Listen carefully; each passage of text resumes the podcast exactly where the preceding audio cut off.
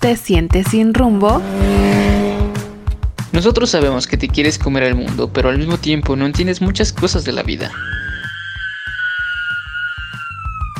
Tranquilos, están en el lugar correcto, porque somos jóvenes que al igual que ustedes, estamos aprendiendo a vivir. Estás en ¿Qué onda con los 20? Viviendo el momento y aprendiendo para el futuro.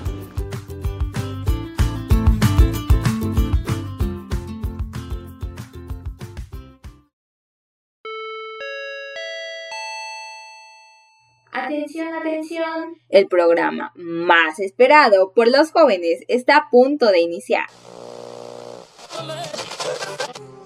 Soy Ari Flores y junto con mis amigas Fátima Vázquez y Kathleen Leilani resolveremos todas tus dudas sobre temas sociales y tabús de nuestra sociedad. Oigan chicas, ¿qué tal su mañana? Hola chicas, yo muy bien. Como hacía un poco de calor, me hice un café frío para desayunar acompañado de un huevito a la mexicana que por cierto estaba muy rico. ¿Y ustedes qué tal? Ay, qué rico, dame. bueno, yo me encuentro bien, gracias. Eh, un poco cansada por las tareas de la universidad, pero nada del otro mundo, nada que me impide estar aquí hoy con ustedes. Pero bueno, ¿Qué tal tú, Ari? ¿Cómo estás? También bien, tuve un buen fin de semana. Pero bueno, cuéntanos, Fátima, ¿de qué hablaremos el día de hoy? En esta ocasión, tendremos un tema que aunque ya seamos grandes y creamos saberlo todo, nunca es malo repasar y verlo desde otra perspectiva. Exactamente, estamos hablando de la famosa educación sexual que supuestamente vemos en primaria y secundaria, pero nada más dejamos eh, la escuela y nos olvidamos de eso y a veces puede ser un tanto frustrante.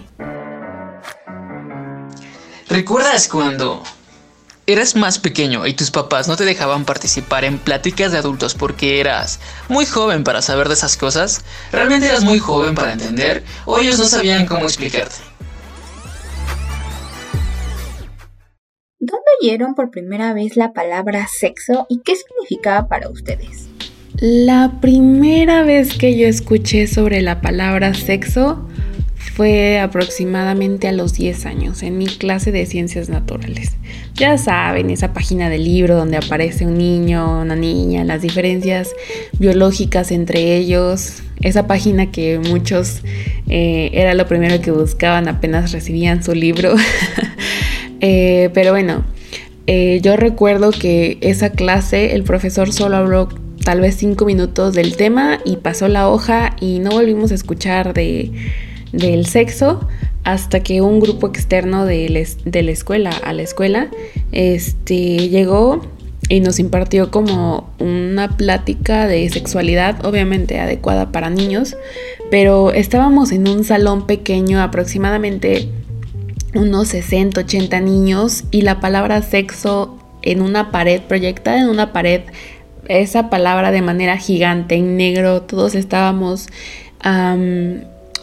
yo creo que nos sentíamos intimidados y entonces cuando los ponentes preguntaron qué era sexo, solo cuatro niños levantaron la mano para hablar de eso. O sea, no sé, todos los demás estábamos que con murmuros, que sonrojados, que apenados por hablar de eso, cuando es algo totalmente natural. Entonces, ahora que lo pienso es como, mm, no sé, se nota la carencia de educación sexual en nuestro sistema educativo. Vaya, por lo menos tuviste una buena charla de educación sexual. En mi experiencia, yo nunca tuve. ¿Y a ti, Fátima? ¿Cómo te fue con ello? Eh, yo creo que la primera vez que lo escuché refiriéndonos a relaciones sexuales fue cuando iba en quinto de primaria. Recuerdo que unos amigos estaban hablando del tema y yo inocente pregunté que qué era eso. Y lo único que me dijeron fue algo muy malo. Y pues no sabía qué era. Entonces, pues yo pensaba que hablaban de la diferencia de género entre niño y niña. y pues me quedé con la duda y ya hasta que tuvimos clase y empezaron a enseñar acerca de los aparatos reproductores y esas cosas, medio entendí, pero no del todo. Años después, buscando por mi cuenta, fue que aprendí del tema y pude entender de lo que hablaban en esa ocasión. Es que el hecho de que algunos adultos nos hagan creer que es algo malo solo entorpece el proceso. ¿Y tú, Ari? Cuéntanos tu experiencia. Mm, recuerdo que la escuché cuando tenía unos nueve años, por medio de la clase de biología, e igualmente nos explicaban las diferencias entre el sistema reproductivo masculino y femenino. Aunque para serles sincera y confesarles algo, eh, cuando tenía unos seis años, al cambiarle de canal de televisión, vi una escena donde dos personas tenían sexo. Y mi única reacción en esos momentos fue poner los ojos como platos y porque pues no sabía realmente qué pasaba y rápidamente le cambié de canal. ¡Ay, no inventes! ¡Qué trauma! ¿Y alguna vez le preguntaste a tus papás de eso? En el momento no, me dio pena porque pensé que me regañarían. Ya después de muchos años y les dije y pues ya no pasó a mayores. Yo creo que por lo general este tipo de situaciones suceden porque es un tema algo complicado de explicarle a los niños pequeños, pero el que contemos historias como que la cigüeña trae a los bebés o que la abejita puso no sé qué semilla en no sé qué flor, etcétera, etcétera, no ayudan. Y es un tema que no debe ser tomado a la ligera. Cuánto lo siento, Artie. No quería disgustarte. Quería sorprenderte cuando me lo entregaran. Creo que es niño. Em, ¿Los bebés no se entregan? Brittany ha sido al ginecólogo. Solo así estará segura. No necesito ir al médico, solo me he asomado a la ventana. Hace tres días una cigüeña puso su nido en nuestro garaje. Se nota que se está preparando para traerme un bebé. Sé de dónde viene. Y es por esta razón que ya entrando a la adolescencia, cada uno va buscando contestar sus interrogantes, y en su gran mayoría lo hace sin decirle a sus padres, buscando en sitios que no tienen la información correcta. La realidad es que esto debería cambiar y se debería de hablar del tema sin pudor y sin ningún miedo a ser juzgados. Yo creo que a veces no hay un punto medio, un equilibrio para los adultos en cómo hablar de este tema, que quienes dan demasiada libertad o nula, o como mencionaba Carlin, nos explican sobre el sexo, pero ni siquiera sabemos que hay una diferencia entre educar o simplemente dar información y una clase de 5 minutos realmente no funciona y no es suficiente. Y para poner todos los trapos sobre la mesa, creo que ahora los niños y niñas se encuentran sobreexpuestos a contenido erótico de todo tipo. No únicamente aquellos que catalogas como pornografía, no. Entonces los niños no tienen una buena transición entre la niñez, la pubertad o la adolescencia. Y eso debería ser bastante importante para todos nosotros, porque teniendo un inicio como ese, no es de extrañar que en la pantalla se nos vendan programas en los cuales el tema principal es el sexo sin contenido de calidad. Ahora, que quede claro que los programas que venden la vida sexual activa no son malos. Lo malo es que se nos vende la idea de cómo debe ser la sexualidad, creando ideales y estereotipos erróneos. Desafortunadamente, son pocos los contenidos que tratan de demostrarnos un panorama, aunque sea un poquito más real. Los alumnos del Insti te necesitan y nosotros su dinero. Yo me encargaré del negocio y tú de la terapia. ¿La terapia? La terapia sexual, como tu madre. ¿Terapeuta sexual? Piénsalo, sería alucinante. Podría ser popular. Kathleen, Fátima, ¿y ustedes por qué creen que es importante tener contenido más realista? Pienso que es importante tener contenidos más realistas ya que los presentados actualmente nos crean falsas ideas y expectativas en las relaciones de pareja. Comúnmente un adolescente que comienza a querer adentrarse al mundo del noviazgo entra con ideas presentadas en los medios de comunicación y muchos de estos tienen una idea errónea de lo que es el amor y el sexo, trayendo así conflictos y malentendidos tanto internos como externos. Lo mejor sería que existieran programas sin tanta dramatización y exageración. Pero mientras eso cambia, lo recomendable sería que se les enseñara a diferenciar entre la realidad y lo ficticio. Queremos escucharlos. Ustedes díganos en redes sociales qué opinan al respecto. Estamos como arroba Radio Faro FM o arroba qué onda con los 20. Seguramente ya has escuchado hablar de series como la de Sex Education o Elite. Tú dinos, ¿cuál crees que es más cercana a la realidad? La información viene y va.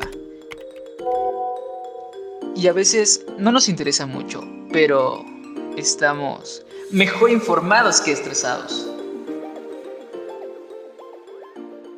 ¿Y ustedes por qué creen que es importante la educación sexual? Todos somos seres sexuados y lo somos hasta que morimos. El sexo es y se siente.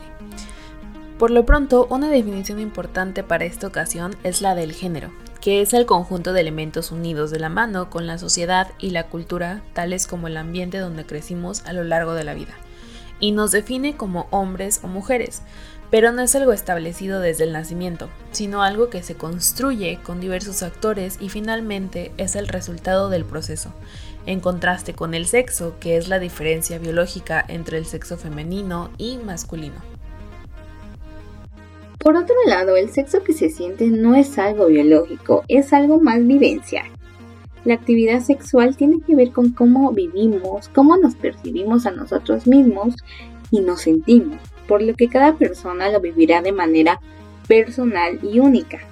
Se podrá expresar de diferentes maneras y con diferentes finalidades pero pues normalmente la erótica es la manera en la que se expresa este tipo de sexualidad vivencial.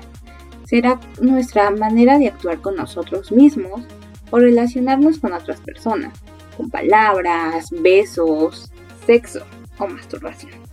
Recordando que el sexo es un tema que nos compete a todos nosotros e importante recalcar que no importa si te sientes hombre o mujer, si te gustan hombres o mujeres, si prefieres tener sexo con otras personas por ti mismo o simplemente no tenerlo, todo eso dependerá de las creencias, valores u objetivos personales. Y a esto, en teoría, se le llama expresión de género ya que hace énfasis en la forma en la que nos mostramos ante el mundo mediante nuestra manera peculiar de vestir, hablar, nuestros gestos o interacciones sociales. Oh, wow, man. Además, existen una serie de sentimientos relacionados con la sexualidad. ¿Pueden adivinar cuáles son?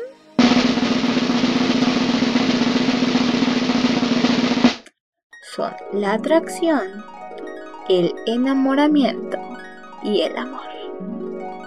El amor, el amor no deja de ser. El amor, el amor busca siempre el bien. El amor, el amor.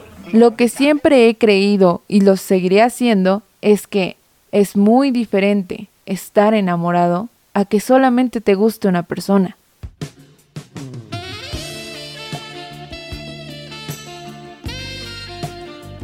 La atracción erótica se refiere a la que producen los estímulos capaces de activar el deseo erótico. Puede ser una parte del cuerpo o una imagen, en resumen, lo que nos excita. Esto no va dirigido exclusivamente a una persona. Podemos sentirnos atraídos eróticamente por diversas personas, independientemente de que tengamos pareja o no. Mm, sí, es cierto que es una cuestión de atracción física, pero creo que también puede ser de cierta forma independiente a ella, porque es por autoplacer o conocer nuestros cuerpos. Sí, y desde mi opinión es una atracción más física que intelectual, ya que en el enamoramiento, si te fijas, es más la forma de pensar de la persona. Y también se puede volver algo más serio. Te amo. Te veo en química.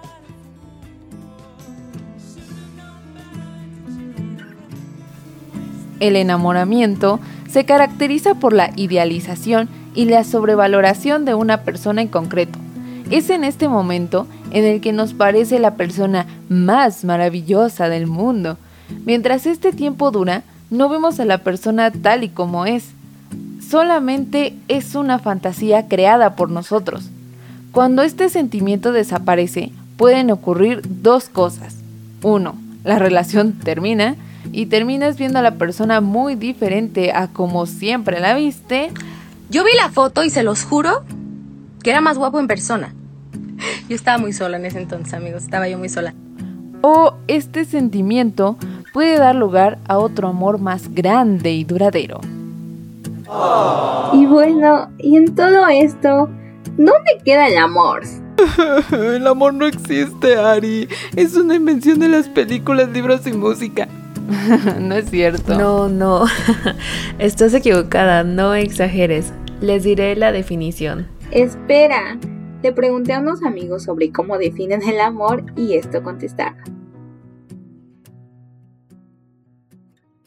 El amor es un sentimiento muy importante en nuestras vidas, ya que creo que como nosotros, como seres humanos, debemos de haber amado alguna vez o siempre lo hemos sentido, que sin embargo no sabemos cómo es o realmente no lo podemos describir a ciencia cierta, pero sabemos que está ahí o sabemos qué es el amor. Para mí el amor es esta unión o lazo en donde puedes confiar al 100% en otra persona y esa persona confía 100% en ti. Creo que el amor es mm, mucha comprensión, apoyo, empatía, respeto. O sea, creo que el amor más incondicional que existe es el de nuestros padres. O sea, no importa que nosotros nos equivoquemos o tomemos decisiones extrañas, al final del día ellos nos van a seguir queriendo. O sea, no hay forma en la que se rompa ese vínculo. El amor, no se sirve para mantener al mundo girando. Porque también, bueno, o sea, no solo aplica a las personas, sino aplica a ciertos objetos, a ciertos trabajos. Entonces, amor a, amor a lo que haces o amor a las personas siempre te dará buenos resultados. Y obviamente eso hace que el mundo siga adelante, porque sin amor o sin entusiasmo de hacer las cosas, pues nada de esto serviría. Pero la definición genérica, ¿cuál es? Según la RAE o la Real Academia Española, es el sentimiento hacia otra persona que naturalmente nos atrae y que, procurando reciprocidad en el deseo de unión, nos completa, alegra y da energía para convivir comunicarnos y crear. Yo creo que el amor significa aceptar que tu pareja no es perfecta y que pueden haber aspectos de ella que no te gusten. Pero también es importante que sepas que aceptarse mutuamente no es resignarse y no aguantar malos tratos. Como esa frase que en su momento fue bastante famosa, aceptamos el amor que creemos merecer. El amor saludable es una mezcla del amor hacia la otra persona con el amor propio. Debe ser algo que te haga feliz y no lo contrario. Así que hay que tener los ojos muy abiertos, pues si tu relación de pareja no te aporta, esto no es amor del bueno, es sufrimiento. Pero por el momento aquí dejamos el tema del amor, ya que es tema para otra ocasión. Lo que nos lleva a nuestro último concepto, que es la asertividad. La asertividad es la capacidad de defender nuestros derechos, gustos, opiniones y necesidades sin dañar o pisar a las demás personas. Es una capacidad que podemos aprender. Kathleen, ¿nos puedes decir qué significa ser asertivo con respecto a la sexualidad? Ser asertivo en la sexualidad significa, en primera instancia, expresar claramente lo que te gusta, necesitas y quieres con lo anterior nos referimos a que, por ejemplo, está bien buscar relaciones únicamente sexuales, sin sentimientos románticos de por medio. Lo malo sería ilusionar a alguien con una posible relación para únicamente obtener sexo. Ser asertivo sexualmente para contigo mismo significa que decimos no cuando algo no nos gusta, porque te tienes respeto a ti mismo. También significa que nos hacemos responsables de nuestras acciones y actuamos de manera honesta pero también empática. Recuerden amigos, ser cínicos no es ser honestos. Llegó el momento de despertar. Abre los ojos a todo aquello que has visto frente a la pantalla. Analiza lo que te rodea de la fantasía a la realidad. Ahora sí, llegó el momento de hablar de lo que todos estaban esperando. ¿Se acuerdan de las dos series de las cuales comentamos al principio del programa, Sex Education y Elite? Y contestando a la pregunta de cuál refleja mejor nuestra realidad, los resultados obtenidos a través de Twitter fueron de 10% a favor de Elite y 90% a favor de Sex Education. Yo creo que debemos de recordar que ambas series venden contenido y venden una historia que se puede salir un poco de la realidad. Y teniendo eso en cuenta, creo que Sex Education está más cerca de las diferentes experiencias, problemas, situaciones en las que podemos estar expuestos, pero yo no sé ustedes, yo no conozco a alguien que viviera la vida de Samuel, Lu o Carla de Élite. Em, la verdad, desde mi punto de vista, ninguna de las dos tiene mucha realidad, aunque siento que la que tiene mejor historia es Sex Education. Estamos conscientes de que la gran mayoría de los adolescentes despiertan su sexualidad en esta etapa que es como secundaria preparatoria. Y pues tener consejos nunca está de más. Y que les llegue de la forma de una serie, creo que los atrapa de una mejor manera aunque en algunos sentidos se desvía y también pues ellos no tienen que creer todo lo que el protagonista les diga a los demás personajes. Hay que investigar y profundizar del tema. Estoy de acuerdo, hay algunas escenas dramatizadas, pero las escenas fuertes de esta serie no se sienten tan incómodas, sino algo natural de la etapa. Yo ya he visto las dos temporadas, pero la que más me ha fascinado fue la primera ya que me sentí identificada en diversas situaciones de los personajes al encontrarse consigo mismos, buscar su propia felicidad y placer, respectivamente, aunque como lo hemos comentado, primero te debes de gustar a ti mismo y a la vez no depender de otras personas para conseguirlo. Exactamente. Lo más común que hacíamos a esa edad era saltarnos algunas clases e ir de fiesta con amigos. En Facebook se están compartiendo muchos memes que dicen los de élite en la preparatoria y alguna imagen de alguna escena donde ellos tienen sexo. Y luego yo a su edad y ponen fotos como muy graciosas de eh, pues personas jóvenes como de prepa que están eh, produciendo algún huerto, que salen de fiesta o están batallando con las tareas este, el beso de tres, cuestiones eh, probablemente más cercanas a la realidad de nosotros mexicanos y pues no a comparación de lo que nos muestran en élite. Si la gran mayoría es consciente de que hay una gran diferencia entre lo real y lo ficticio, ¿por qué todos los programas afectan nuestra percepción de la realidad y nuestras expectativas sobre cómo debemos vernos o sentirnos? Creo que mm, es por el ideal a seguir. Por ejemplo, cuando éramos niñas y veíamos los programas de Disney Channel o Nickelodeon, eh, queríamos vernos y vestirnos como Ana Montana, Alex Rousseau, um, ¿cómo se llamaba esta chava? Um, como Sammy y Kat, Carly, ah, ya saben, todas ellas.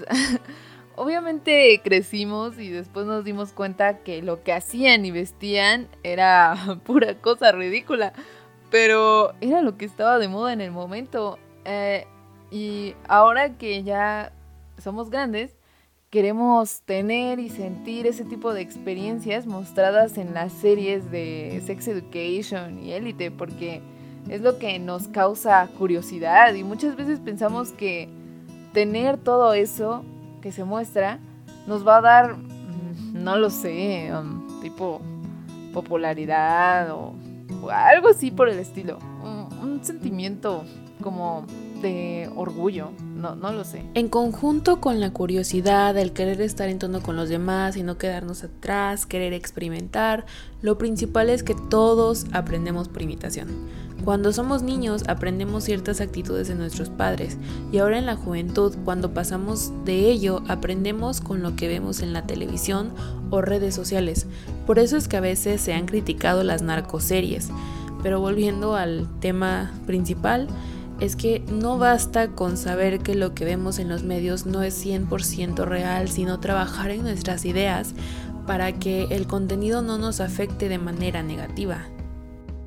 Eso es importante, es ser consciente de nuestra realidad y tener clara nuestra propia percepción y criterio para defenderlos de cualquiera. Saber tomar decisiones asertivas. Por el día de hoy, el programa ha llegado a su fin. Espero que lo hayan disfrutado tanto como nosotras al realizarlo. Nos vemos el próximo martes con el tema El éxito detrás de los jóvenes con discapacidad. No olviden disfrutar, pero sobre todo cuidarse, llevando su preservativo a todos lados.